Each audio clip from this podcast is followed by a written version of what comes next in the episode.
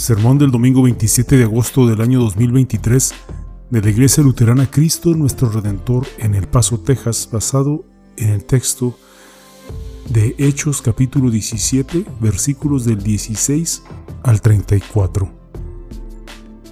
Mientras Pablo los esperaba en Atenas, su espíritu se enardeció al ver que la ciudad estaba entregada a la idolatría. Por eso en la sinagoga discutía con los judíos y con hombres piadosos y también con todos los que a diario acudían a la plaza. Algunos filósofos de los epicúreos y de los estoicos discutían con él. Unos preguntaban, ¿de qué habla este parlanchín? Y otros decían, es alguien que habla de dioses extranjeros. Y es que les hablaba del Evangelio de Jesús y de la resurrección. Entonces lo tomaron, lo llevaron al Areópago y le dijeron, ¿Nos puedes explicar qué es esta nueva enseñanza de la que hablas? Porque esto suena extraño a nuestros oídos. Nos gustaría saber qué significa todo esto. Y es que a todos los atenienses y extranjeros que ahí vivían no les interesaba nada que no fuera decir o escuchar cosas novedosas. Pablo se puso entonces en medio del areópago y dijo, Varones atenienses, he observado que ustedes son muy religiosos porque al pasar y observar sus santuarios hallé un altar con esta inscripción, al Dios no conocido. Pues al Dios que ustedes adoran sin conocerlo es el Dios que yo les anuncio, el Dios que hizo el mundo y todo lo que en él hay. Es el Señor del cielo y de la tierra. No vive en templos hechos por manos humanas, ni necesita que nadie le sirva, porque a Él no le hace falta nada pues Él es quien da vida y aliento a todos y a todo. De un solo hombre hizo a todo el género humano para que habiten sobre la faz de la tierra y les ha prefijado sus tiempos precisos y sus límites para vivir, a fin de que busquen a Dios y puedan encontrarlo, aunque sea a tientas. Pero lo cierto es que Él no está lejos de cada uno de nosotros, porque en Él vivimos y nos movemos y somos. Ya algunos poetas entre ustedes lo han dicho, porque somos linaje suyo. Puesto que somos linaje de Dios, no podemos pensar que la divinidad se asemeje al oro o a la plata o a la piedra o a esculturas artísticas, ni que proceda de la imaginación humana. Dios, que ha pasado por alto esos tiempos de ignorancia, ahora quiere que todos, en todas partes, se arrepientan porque Él ha establecido un día en que por medio de aquel varón que escogió y que resucitó de los muertos, juzgará al mundo con justicia. Cuando los ahí presentes oyeron hablar de la resurrección de los muertos, unos se burlaron y otros decían, ya te oiremos hablar de esto en otra ocasión. Entonces Pablo se retiró del medio de ellos, pero algunos le creyeron y se unieron a él. Entre ellos estaba Dionisio, que era miembro del Areópago, una mujer llamada Damaris y otros más. Amados hermanos y hermanas en Cristo, ¿cómo describirían la cultura actual? Probablemente hay muchas maneras de describirla, pero ¿creen que esta es la mejor descripción de la cultura actual? Escuchen, en la cultura de hoy somos autónomos. Cada quien determina lo que es verdad, cada quien se define a sí mismo, define su vida y su identidad.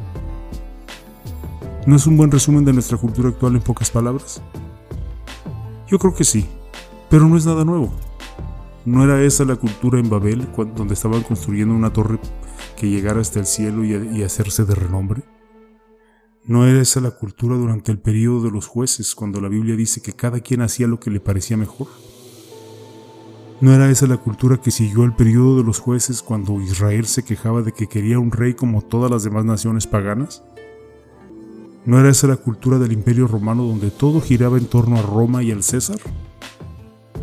No debería sorprendernos que esta sea también la cultura a la que se enfrentó el apóstol Pablo en Atenas. Se encaró a una ciudad en la que dicen algunos que había más dioses que personas y cada uno de esos dioses apelaba a un modo u otro a la adoración del yo por sobre todas las cosas. Se enfrentó a gente que se conocía como los epicúreos, vivían bajo los lemas, no te preocupes, sé feliz. Y si te hace sentir bien, hazlo.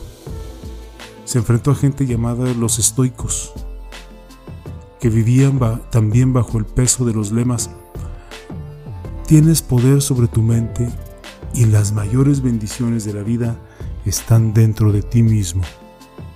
¿Se dan cuenta a lo que Pablo se enfrentó en Atenas? Se enfrentó a lo que hoy denominamos y conocemos como el humanismo, que es la cultura que da más importancia a los seres humanos que a lo divino. Les recalco, no es nada nuevo. Recordemos cómo el diablo convenció a Eva en Génesis 3. Dice, la serpiente era el animal más astuto de todos los que Dios el Señor había creado. Así que le dijo a la mujer, ¿Así que Dios les ha dicho a ustedes que no coman de ningún árbol del huerto? La mujer le respondió a la serpiente, Podemos comer del fruto de los árboles del huerto, pero Dios nos dijo, no coman del fruto del árbol que está en medio del huerto, ni lo toquen, de lo contrario morirán. Entonces la serpiente le dijo a la mujer, no morirán. Dios bien sabe que el día que ustedes coman de él, se les abrirán los ojos y serán como Dios, conocedores del bien y del mal. No debe extrañarnos que esta sea la cultura de siempre desde la caída en el pecado en el Edén.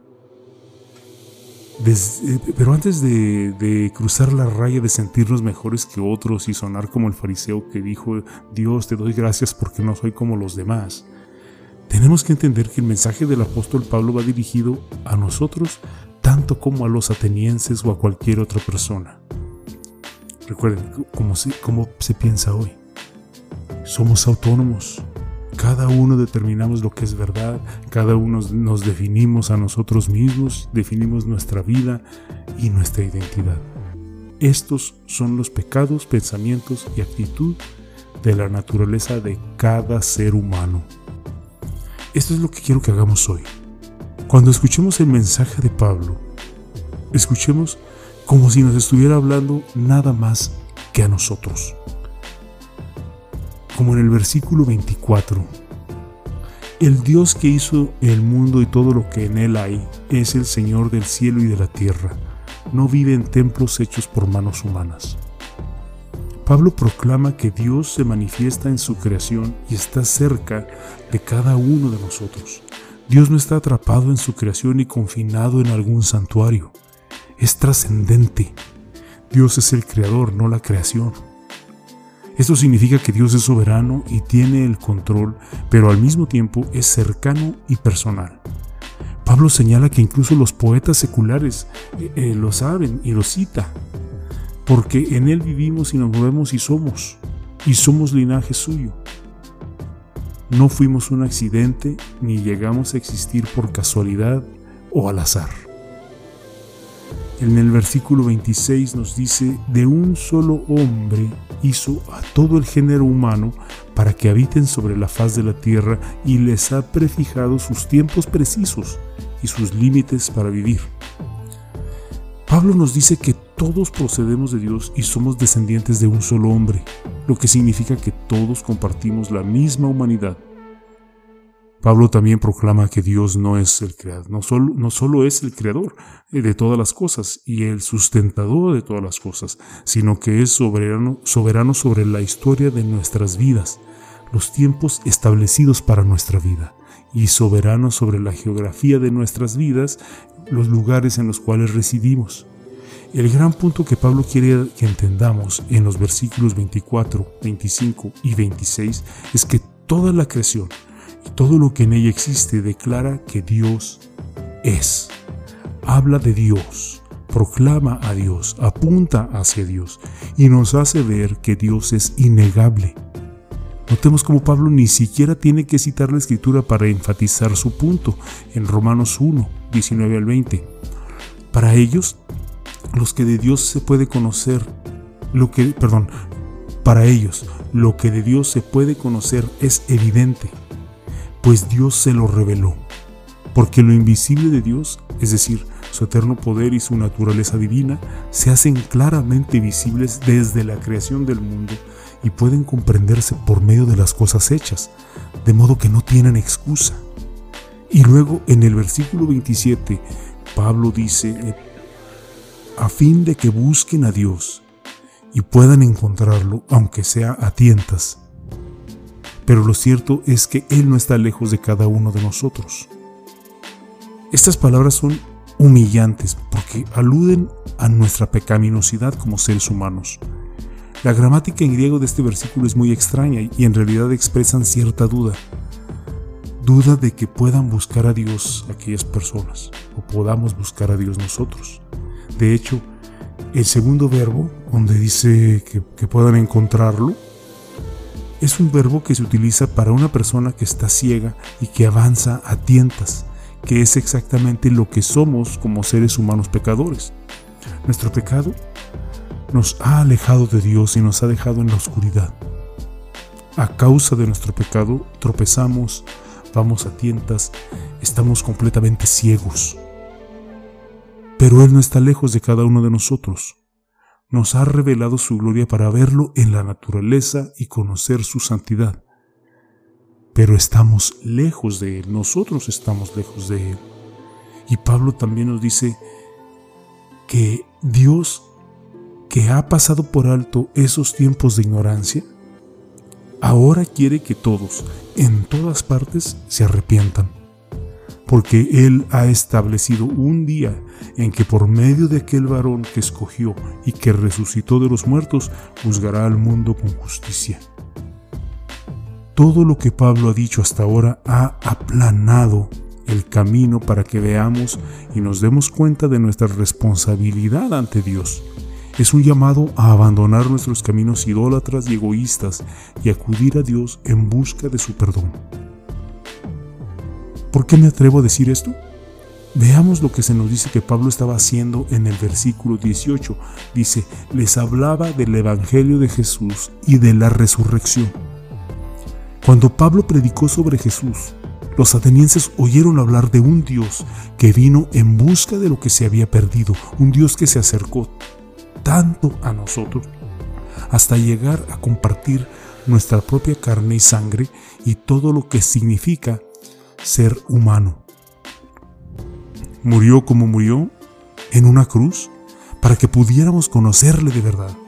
Con su muerte nos dice lo que siempre había querido decir. Dios no siempre nos había querido expresar, te amo infinitamente, te perdono completamente, doy sentido a tu vida porque tu vida significa mucho para mí. Puedes creerlo porque yo vivo y quien crea en mí también vivirá. Amados hermanos y hermanas en Cristo, ¿qué puede haber más contracultura que lo que acaban de oír de Pablo? Pero es un mensaje que todos necesitamos oír, porque sinceramente es el único mensaje en el que Dios satisface nuestra necesidad más profunda y personal, en el que realmente nos salva del pecado en lugar de todos los demás falsos dioses que esperan que nos salvemos a nosotros mismos o que pensamos y actuamos como si pudiéramos mandarnos a nosotros mismos. La razón que existía un Dios desconocido en Atenas y que hay un Dios desconocido para tantos hoy en día es que ninguna mente humana puede concebir un Dios como el que proclamó Pablo. ¿Por qué? Porque la mente humana no puede concebir la gracia, que es que Dios nos amó no por algo bueno en nosotros, sino por algo bueno en Él, y porque este Dios es tan distinto y ajeno a lo que cualquier ser humano pudiera imaginar o concebir. Como dice Efesios 2, 8 al 9, ciertamente la gracia de Dios los ha salvado por medio de la fe. Esta no nació de ustedes, sino que es un don de Dios, ni es resultado de las obras, para que nadie se vanaglorie ¿Entiendes ahora por qué te pedí que escucharas el mensaje de Pablo como si te hablara a ti y a nadie más?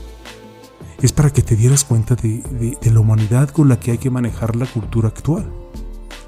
Perdón, no la humanidad, sino la humildad con la que hay que manejar la cultura actual.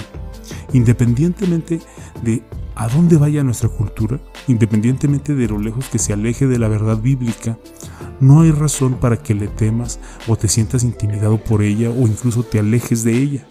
Más bien, anímate y resiste. Porque la gracia y el poder de Dios posee el único mensaje que ofrece esperanza y promesa a la necesidad más profunda de la humanidad. Aprecia lo que posees por la fe en Jesús, pero como Pablo, déjate llevar por la compasión y compártelo con los demás. Ellos también lo necesitan desesperadamente. Amén. Y que la paz de Dios que sobrepasa todo entendimiento, guarde sus corazones y sus pensamientos en Cristo Jesús. Amén.